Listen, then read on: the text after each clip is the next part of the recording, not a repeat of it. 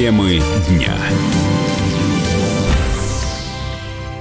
Здравствуйте, дорогие друзья. Прямой эфир радио «Комсомольская правда». Я Валентин Алтимов, рядом со мной Николай Платошкин. Николай Николаевич, здравствуйте. Здравствуйте, Валентин. Здравствуйте, уважаемые зрители, пользователи. Э, я напомню, ну, что... Да, мы из Москвы, да, из лучшего города Земли. Нет, не пошла Москва моя к нему с повинной головой. Я имею в виду Собянин. Ну и поехали. А, итак, э, напомню, что мы в течение э, всей недели будем выходить здесь, на «Комсомольской правде», в это самое время, и вы можете нас смотреть каждый день. Смотреть, слушать, э, читать, в конце концов, у нас на сайте radiokp.ru. Есть обязательно расшифровки после каждого эфира. Каждый день в 2 часа дня по московскому времени. Не один раз в неделю, как это было раньше, а вот на этой неделе мы будем каждый день выходить. Ну что ж, Николай Николаевич, давайте тогда начнем с, э, с нами по нашим темам, которые мы запланировали. Ну вот смотрите, громкое, громкое дело сейчас, э, такой скандал разгорается. 350 медиков отказались выходить на работу из-за коронавируса, и это не по всей стране, казалось бы, ну 350 на всю страну, это не так много, да? Нет, нет, нет, это в одном всего лишь небольшом регионе, только в Калининградской области. И вы знаете, я подозреваю, что дело здесь не в том, что это произошло в Калининградской области, а в том, что мы узнали, что это в Калининградской области. Потому что сколько таковых в Москве, я лично знаю несколько человек, и в других городах, кто А почему, Валентин, в Москве, например, не выходят медики на работу? Почему? Не, хотят, не, хотят, не хотят работать с коронавирусными, боятся. Ну, то есть намекает на то, что у них недостаточная защита, нет костюмов, масок или просто боятся? Да просто боятся. Костюмы, маски есть. Наверное, да, не всегда достаточно. Здесь я спорить не буду. А, к сожалению, система работает не идеально. Да? Но, эм, как правило, боятся. Просто боятся, потому что, ну, можно подхватить, ну его нафиг. Ну что, это человеческие вещи, конечно. С другой стороны, я вот вчера прочитал, не знаю, может, вы больше знаете, Валентин, что э, врач, причем, судя по всему, не, не очень пожилая, покончил жизнь самоубийством, отвечал за скорую помощь в Звездном городке, но якобы за то, что ее обвинили в том, что по ее халатности там э, заразился медперсонал. Если это так, то вообще, знаете, значит, люди-то у нас не мельчают. Я просто Николай одну... Николаевич, а я, вы знаете, добавлю, вот добавлю к этой истории, она не первая.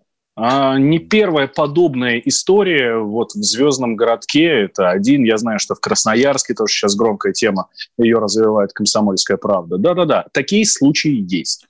Вы знаете, Валентин, ну я бы хотел начать с обвинительного приговора в отношении гражданина Хрипуна – это у нас, кто не знает, глава Московского департамента здравоохранения, министр. Причем, судя по фамилии, ему, ему анализ на коронавирус давно бы тоже надо взять. Хрипун, я вам докладываю, сократил с 2014 года количество врачей в Москве на 13%. Это первое место по России. Второе в этом скорбном списке Владимирская область, третье – моя родная Рязанская. Дальше. Больниц этот э, дятел убрал из 133 до 67 амбулатории клиник сократил с 285 до 155. И коек у нас с вами в Москве стало вместо 77 тысяч ну, больничных коек 49 тысяч.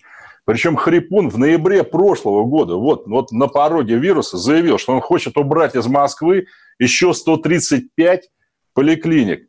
Ну, например, он закрыл роддом номер 10 в Зюзино, а когда врачи говорят, а куда нам вообще деваться? Это я к тому, как себя врачи-то ощущают. А он говорит, переквалифицируйтесь в котельщики и лифтеры.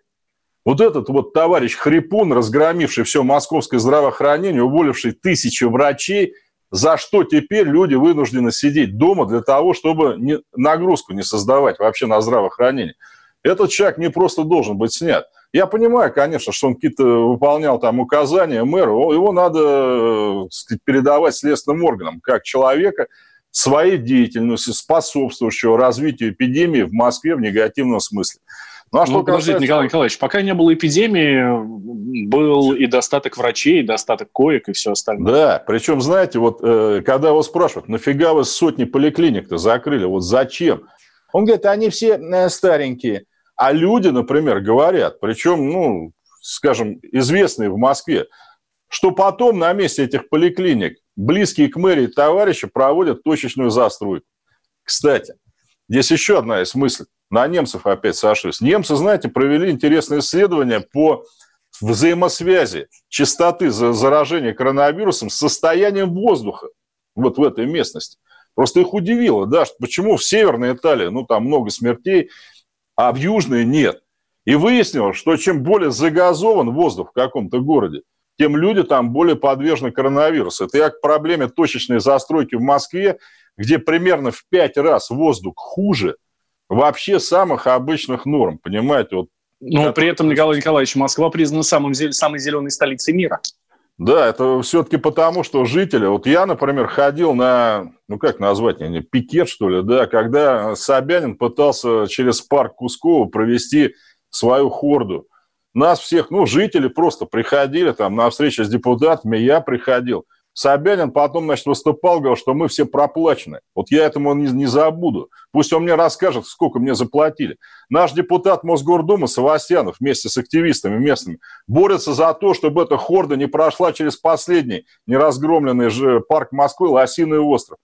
Там же застройку тоже делают, понимаете? Люди хотят приобретать, жирные люди – домишки с видом на Лосиный остров. Что с лосями при этом будет происходить и вообще с этим парком? По барабану, уплочено. Понимаете, вот, вот этот весь клубок привел к нынешней ситуации. Вы, конечно, да, можете сказать, но не было же когда-то эпидемии. Так врачи-то лучше всего работают с превентивной медициной, лучше профилактик, лучше, чтобы этого вот и не было именно. А если делать все по разгрому здравоохранения, как Рязань и Москва сделали, ну, губернаторы, так потом, да, можно разводить руками говорить, ой, мы сейчас быстро больницу построим. Кстати, за сколько ее построили? Мне вот интересно.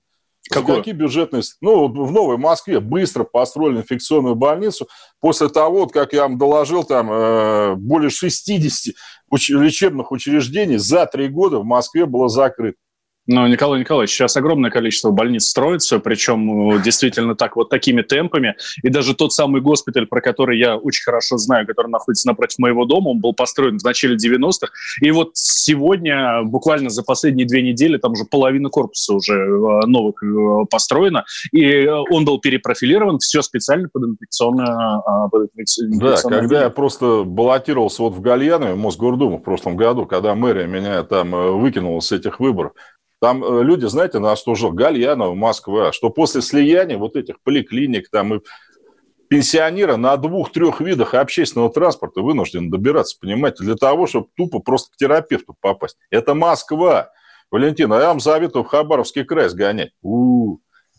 Там вообще, понимаете, один терапевт на 40 тысяч человек там в городе Амурске, предположим, да. Оборудование есть, вот как вы говорите, да, есть врачей. Нет. А, меня, знаете, что смущает? Вы рассказывать про Хабаровский край, начали с господина Хрипуна. Он, он же к этому никакой руки не Нет, я про Москву-то вам все цифры привел, о том, что он тут натворил. Понимаете, по Москве сокращение врачей и больниц первое место в России.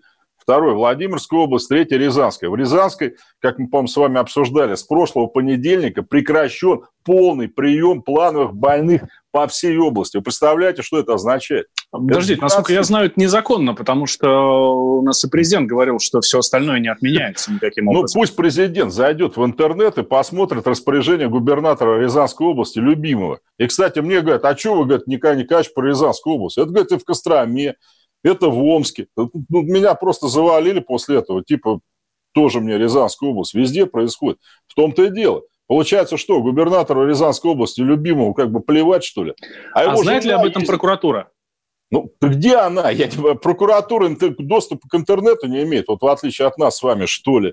А жена любимого катается по Рязанской области, она же у нас на Вольво работала. И там бережливое производство, значит, э, у нее был такой вот отдел. Вот она ездит по Рязанской области, где больниц нет, и говорит, главное у нас бережливое производство. Но у людей уже просто кулаки сжимаются, они не понимают. Вот, вот этот человек, она вообще про что хоть рассказывает?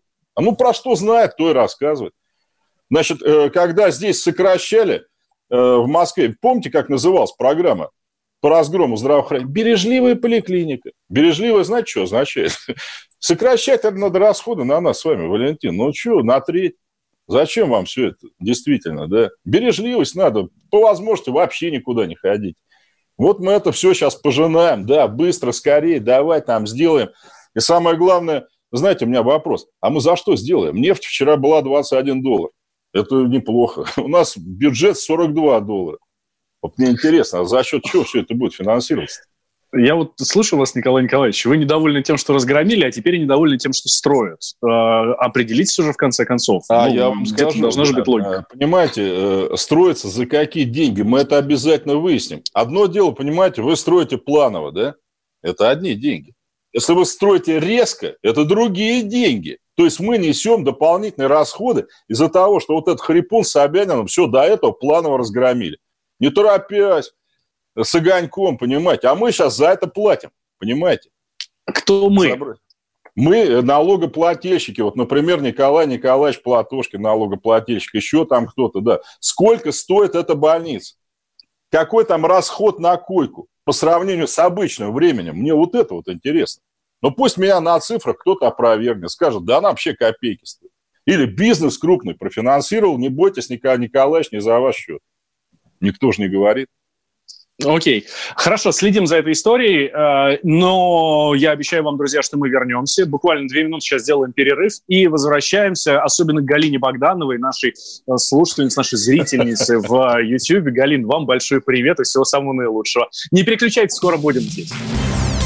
Темы дня. Рожденный в СССР. По матери я из Рязани, по отцу из Тамбова. Доктор исторических наук будем раскидываться друзьями, враги придут на наши границы. А потом у них может возникнуть мысль эти границы еще и пересечь. И просто Николай Платошкин. Мы же с вами сверхдержава не потому, что мы большие, не потому, что у нас ракет много, а потому что от мнения русских очень много зависит, понимаете? Николай Платошкин. Каждую пятницу на радио «Комсомольская правда».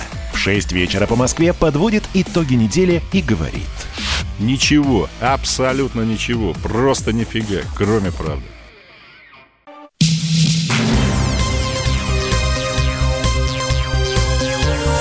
Темы дня.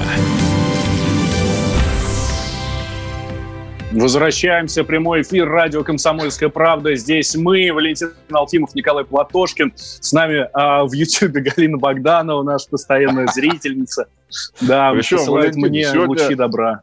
Да, сегодня еще одна сенсация. Я вчера еще был американским шпионом, а тут вот тебе благодарит Иван Петров – Спасибо Алфимову за каминг-аут господина Платошкина. То есть... Я тоже видел это сообщение, но я не понимаю, господин Петров, пожалуйста, объясните, что вы имеете в виду. Господин Петров, если вы пьете, надо пить немного. Но если уж прям пьете совсем, то надо закусывать. Это я еще одному товарищу. Или который... кофе в лучшем случае. Да, который меня спрашивает, Николай Николаевич, что вы думаете о китайских войсках в Сибири? Ну, что я могу так. сказать? Белочка, белочка, надо лечиться. Ну, в конце концов, э, тогда китайские войска перестанут мерещиться. В Сибири, по крайней мере. Да, это правда. Слушайте, давайте еще буквально вот одной строчкой про коронавирус. Он скоро закончится. Ну, по крайней мере, мы на это очень надеемся. Вот. Эм, специалисты Института прогрессивного образования, а есть и такое, оказывается, рассказали, какие профессии будут самыми востребованными после коронавируса. И нет, Николай Николаевич, это не врачи и учителя, и не шахтеры, Серьезно? и там еще кто-то. Нет. Мерчендайзеры. Антикризис... Мерчендайзер. Да, да, да. Антикризисные и финансовые консультанты, специалисты по диджитализации процессов, программисты, там, SMM, контент-менеджеры и так далее, и а, консультанты колл-центров, сотрудники интернет-магазинов, курьеры, диспетчеры и водители доставки. Вот так. Э, Валентин, это вы сейчас с кем разговаривали? Вот это все. На иностранных языках, да? Да, да, Николай? Я думаю, что ну, половина людей у нас не подозревает, какие у нас классные профессии в стране, оказывается, да, там. Ну, да. Ну, в общем, вот. И смотрите, есть хочется три раза в день, поэтому, мне кажется, сельское хозяйство главное профессия на все времена и народ. Еще новость. Российский Кабмин принял постановление об освобождении не перенесение, не отсрочивание или отсрачивание, простите меня за это страшное слово совершенно, а именно об освобождении регионов от выплат по бюджетным кредитам в 2020 году. Да нет, ну это правильно. Ну скажите потому... что-нибудь хорошее в адрес нашего Кабмина, ну Николай Николаевич. Да, ну а куда деваться? Это было на совещании у Путина, вы помните, да, что региональные власти, очень многие говорили, что мы сейчас для борьбы с коронавирусом, ну, условно говоря, залезли в те средства, которые федерация направляет регионам не на борьбу с коронавирусом, а еще там на что-нибудь. Ну, в обычное время это, конечно, невозможно, это не целевое расходование средств, но здесь они говорят, ну, мы потратились, поэтому пусть федерация нам это возместит, по крайней мере. Ну, это нормально, да, что тут можно сказать. Конечно, правильно, надо это делать. Что надо, то надо. Так, и давайте тогда перейдем к, дальше, к темам, которые не касаются коронавируса. Вы не поверите, но такие тоже есть и о них тоже надо говорить. Вот смотрите, хорошая новость, ну, на мой взгляд, хорошая. В России начал действовать закон о запрете на торговлю алкогольной продукцией в заведениях общепита, а, которые находятся в многоквартирных жилых домах и прилегающей к ним территории. Ну, то есть вот эти вот наливайки, разливайки, да, которые на, находятся в жилых домах, там, на первых этажах и так далее. С сегодняшнего дня действует этот запрет. Все, нельзя. Там алкашку продавать нельзя. Да, это правильно. Я, знаете, Валентин, с, с Комсомольски на Амуре с этим столкнулся особенно сильно в прошлом году, когда баллотировался. Там, знаете, его уже называют алкомаркет на Амуре. Там есть такой бизнесмен, который тесно связан с местной милицией. Ну, потому что у него там главный этот самый юридический консультант, бывший глава местной милиции по экономике. Вот они, да, они в домах, э, в дворах многоквартирных домов, рядом со школами. Ну, правда, там большее количество метров, чем положено. Да, там, э, значит, типа они торгуют алкоголем в разлив, хотя запрещено. Ну, в смысле, те его продают просто, типа, ты можешь его увезти, а можешь взять, открыть там и просто выпить. Вот, вот эти вот лазейки были, хорошо, что их убрали, конечно, да. Ну, тоже правильно. Сочувствую этому дяденьке, да, который там суд на меня обещал подать после того, как я все это рассказал. Ну, ничего, потерпит. И милиция ему здесь не поможет. Угу. А, давайте, 8 800 200 ровно 9702, наш номер телефона. Андрей к нам дозвонился. Андрей, здравствуйте. А, добрый день, Николай Николаевич. Здравствуйте, Нижний Андрей. Нижний Новгород приветствует вас. Очень Взаимно, спасибо. Познавательно достаточно исторические сводки вы доводите. Спасибо. Я хотел, знаете, вопрос задать. А, в одно время в СМИ очень часто говорили о том, что надо помогать жертвам режима, там, коммунистического и так далее. Вот. А вот у меня вопрос жертвам сегодняшнего режима, когда вы придете к власти, вы как планируете помочь и планируете ли? Почему? Потому что я сам столкнулся с этим делом вот, в свое время. Значит, э, ну, грубо говоря, место делили, вот, кресло делили и осудили, вот так вот скажем. Я вас слушаю иногда вас, вы говорите, что только неосужденные, да, могут принимать участие там, в голосовании, там, грубо говоря, в политической жизни. А вот вот конкретно у меня пример. Я, в принципе, нормальный человек, высшее образование, железнодорожник. Ну, вот так получилось. Был молодым специалистом, значит, вырос до руководителя. А потом началась делюга места. И вот сегодняшний день достаточно так. А, прошло несколько лет, я снова встал на ноги, но мне тяжело. Я бы хотел узнать, будет ли какая-то вот, ну, типа реабилитация или какие-то моменты рассмотрены отдельно. Нет, спасибо. Перес... знаете, да, спасибо. Есть два вида. Э, есть коллективная, что ли, реабилитация, амнистия называется. Есть реабилитация каждого конкретного человека. Конечно, мы полностью перестроим э, судебную систему, она будет выборная. И, соответственно, главы начальников УВД городов, это наше предложение, тоже должны выбираться. С тем, чтобы, да, в судах можно было добиться нормального, четкого пересмотра дел. Но я вообще-то никогда не говорил, что бывшие судимые, они там не должны где-то участвовать. Да вы, собственно говоря, в открытую дверь стучись. Они и сейчас у нас могут участвовать в выборах совершенно спокойно. У нас даже очень много, я бы сказал. У нас запрещено участие в выборах э, с непогашенной судимостью по тяжким преступлениям. Ну, тяжкие это, я не знаю, убийство, изнасилование, там, вот эти всякие вещи. Все остальное нет. Если вы отбыли свой срок э, наказания, вы нормальный гражданин, вы можете баллотироваться на любые посты. Это сейчас так есть. Так что здесь все нормально. Есть еще один звонок у нас. 8 800 200 ровно 9702. А, Егор дозвонился, да, Да, здравствуйте. Здравствуйте. Здравствуйте, да, Здравствуйте, Валентин. Здравствуйте, Николай Николаевич. Здравствуйте. Николай Николаевич, у меня к вам такой вопрос давно назревал. Хотел все спросить, никак, ну, искал возможности. Вот скажите, пожалуйста, Александр Зиновьев, да, э, социолог и политолог, э, в свое время, э, так сказать, подвел некоторый там итог, что сильной России нет и никогда больше не будет, и говорил о том, что все общества живут один раз. Вот. В частности, он говорил, что Россию убили именно за революционный переворот и говорил, что русский народ обречен на вымирание в связи с моральным состоянием и отсутствием э, единой целостности, вот как народа. Э, я так понимаю, что речь шла именно о какой-то идеологической направленности развития народа и, ну, вообще, э, русского народа, да, там, какого-то вектора развития. И э, вы так э, в последнее время, вот сейчас э, редко упоминаете, речь шла как-то в ваших э, выпусках о новом человеке. То есть это человек с новым сознанием, который Э, ну, э, должен осознанно подходить, э, ну, в принципе, к развитию себя да, и страны в целом. Вот у меня к вам такой вопрос. Не кажется ли, что вот таких вот сознательных людей уже на самом деле, ну, как бы очень мало, и критической массы таких людей не хватит для того, чтобы совершить какой-то новый идейный или идеологический вот переворот? Спасибо. А спасибо вам за вопрос, Егор. Ну, во-первых, Зиновьева, его сейчас, да, поднимают на щит. Я его знал, когда я был совсем пацаном, работал в нашем посольстве ФРГ в советское время, в 87 году. Тогда он был иммигрантом, костил Советский Союз просто по полному. Кричал, что немцы не должны верить Советскому Союзу. Я запомнил это все, я с ним дискутировал даже. Не, потом он, как и Солженицын, перековался, понял, что они все натворили, разрушив Советский Союз, стал его там защищать. Вы знаете, я Зиновьев, ну, он к сожалению, не с нами уже, я хочу ему так ответить. Э, все, вообще всем тем, кто хочет гибели нашей страны или ее предрекает. И уезд от нас останется. И оттуда есть и пойдет русская земля. Хождение по мукам Алексей Толстой. Так, еще одна тема, которую очень хочется с вами обсудить. Нью-Йорк Таймс получила Пулицеровскую премию за разоблачение хищничества режима Владимира Путина. Это буквальная цитата э, из э, вот с а, этой самой номинации. Там была такая серия, опять же, цитата, а, как сообщают организаторы, вот, да, вот, по, их, по их словам, серия захватывающих историй, написанных с большим риском и разоблачающих, а, разоблачающих хищ, хищничество режима Владимира Путина. Пульцеровской премии я помню, напомню, что это Нью-Йорк Таймс, ну, соответственно, а, американская газета, очень влиятельная.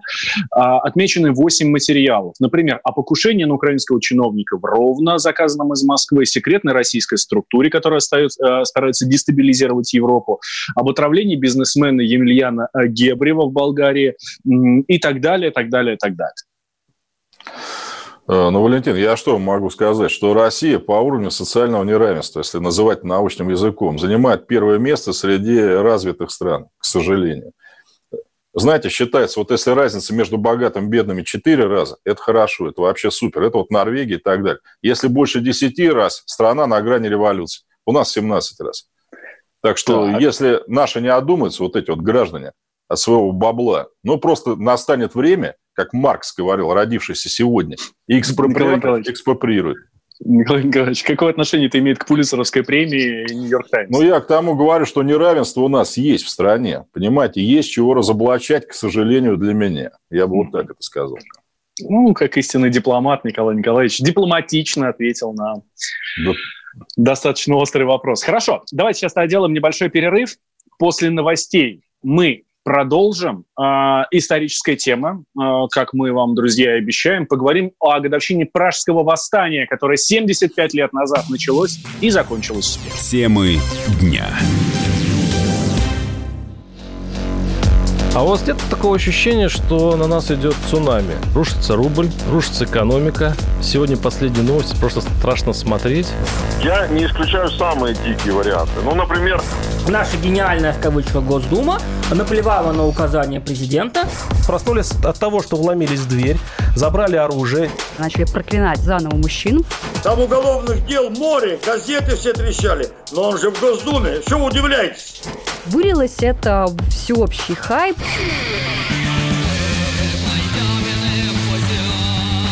Человек против бюрократии. Программа Владимира Варсовина. Гражданская оборона. На радио «Комсомольская правда». Каждый вторник в 5 вечера по Москве.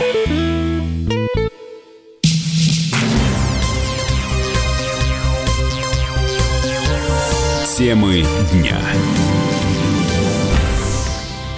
Возвращаемся в прямой эфир радио «Комсомольская правда». Валентин Алтимов, Николай Платошкин. Не просто прямой эфир на радио, а еще в Ютьюбе, во всех социальных сетях нас смотрите. На нас, красавцев, с Николаем Николаевичем. Оставляйте комментарии, общайтесь с нами между собой. Вот в Ютьюбе, например, тут все, прям жизнь кипит.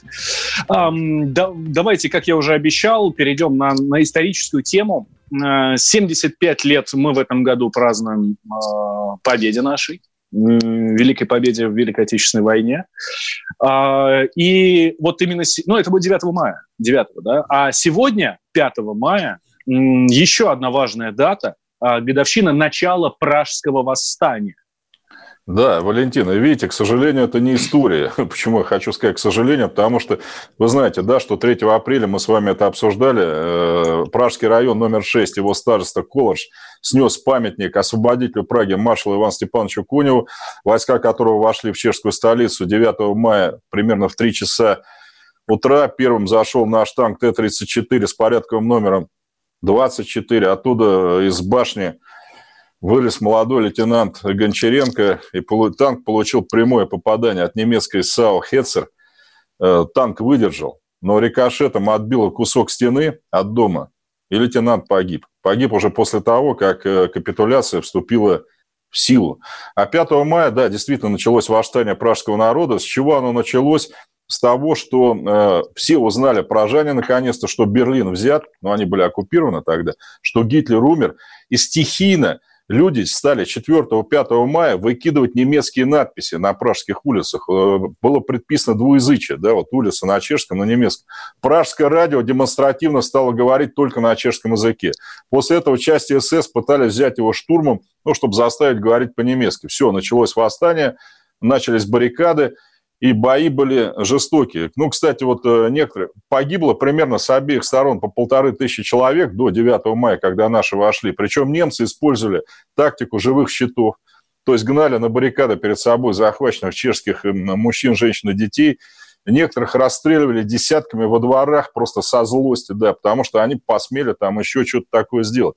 И здесь самое главное в чем? Вот видите, сейчас наши предатели, для меня это вообще просто странно, да, хвалят Чехов за то, что, снеся памятник Конева, они поставили там, значит, мемориальную доску в честь Власовской армии, которая якобы освободила Прагу. Но я вам просто могу сказать, я не люблю это про себя говорить. У меня двухтомник есть вообще по истории Чехословакии, в том числе этого периода. Там восстание описано на чешском материале достаточно подробно. Но, да, Власовская дивизия первая отступала – с фронта, где мы дали в глаз, между прочим, 13 апреля, это были первые бои, единственные власовцы против советской армии на Одере, получили.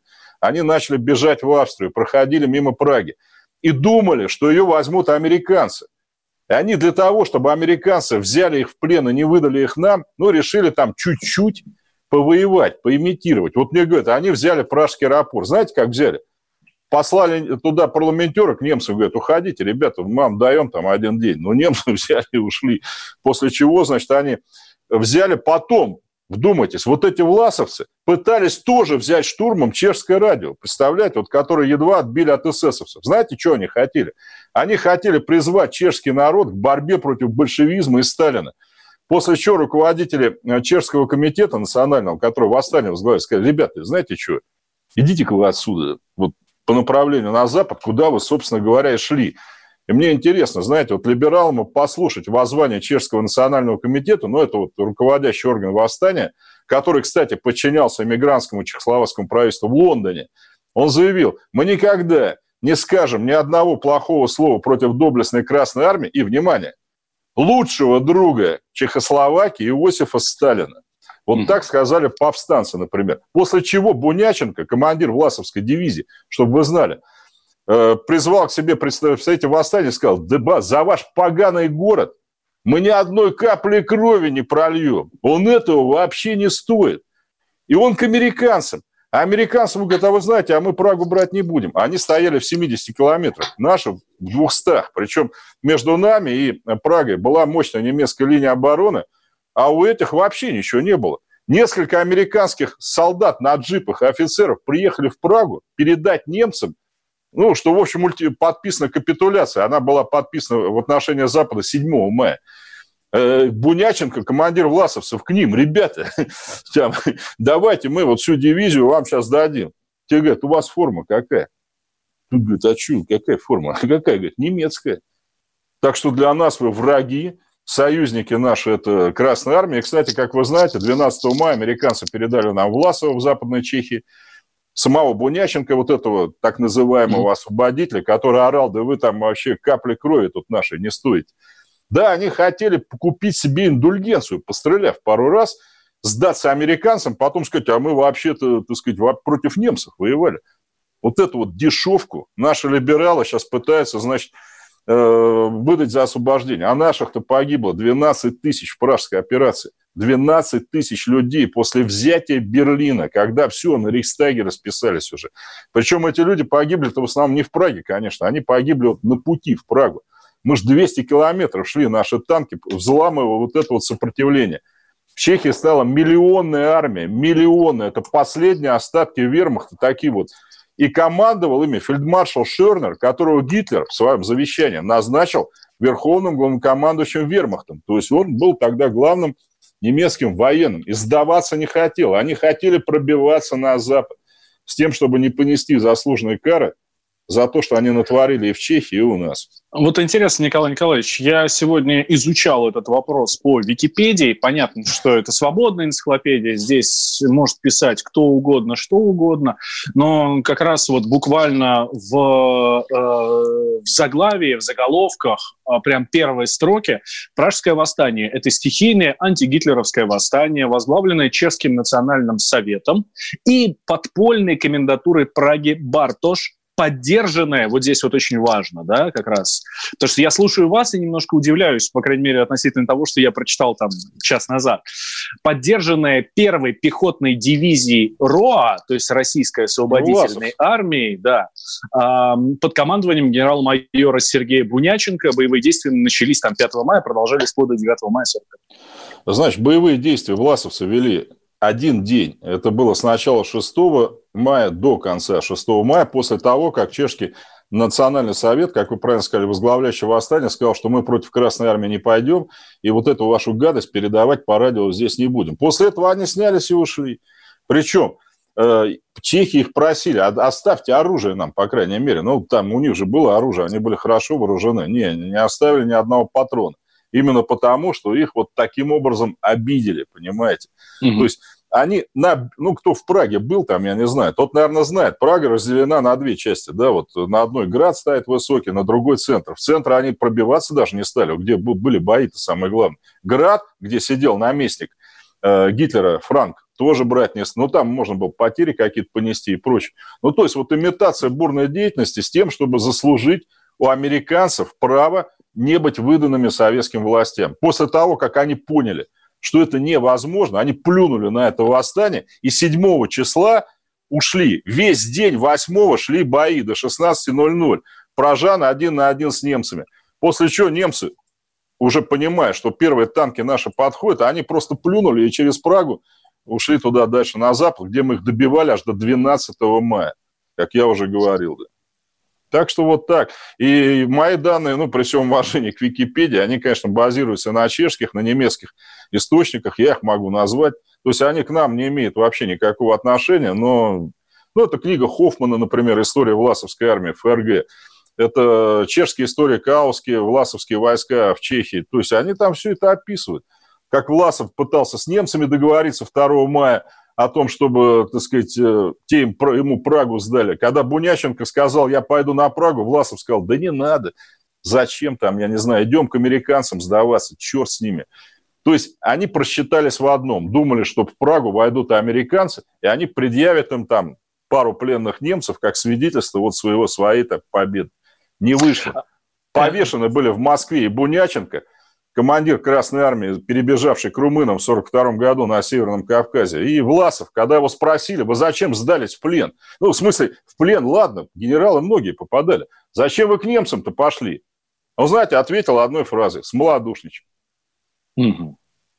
А, в продолжении чешской темы Чехия пожаловалась Еврокомиссии Вот сейчас уже. Это вот новость буквально дня сегодняшнего.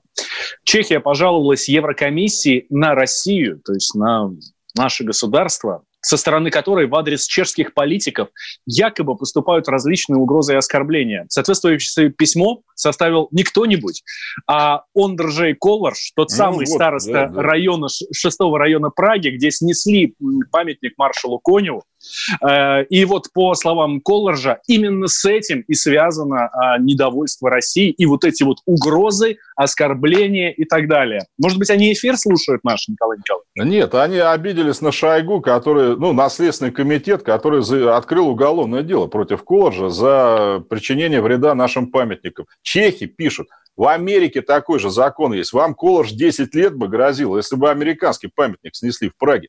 Но Колор же, знаете, ему интересно, он сейчас под охраной полиции дает интервью в неназванном месте. Русские приехали его убивать. Ну, хоть такая популярность, понимаете? Ну, кто бы его еще знал? Все равно, до Конева ему, как до Луны. Ну что ж, спасибо большое, Николай Николаевич. Нашим зрителям э, и слушателям тоже говорим огромное спасибо. Завтра в то же самое время на радио «Комсомольская правда» и во всех наших социальных сетях, и в YouTube, и ВКонтакте, и в Одноклассниках. Смотрите нас на радио, соответственно, слушайте. И так до конца недели мы здесь с Николаем Николаевичем Платошкин. Спасибо вам большое, дорогие друзья. Темы да. дня. Давным-давно в далекой-далекой галактике я просыпаюсь Ein, zwei, полицай. Дружка моя, я по тебе скучаю. И Сережа тоже. Мы с первого класса вместе. Тетя Ася приехала! Небе тучи, а тучи. А также шумелки, пыхтелки сопелки.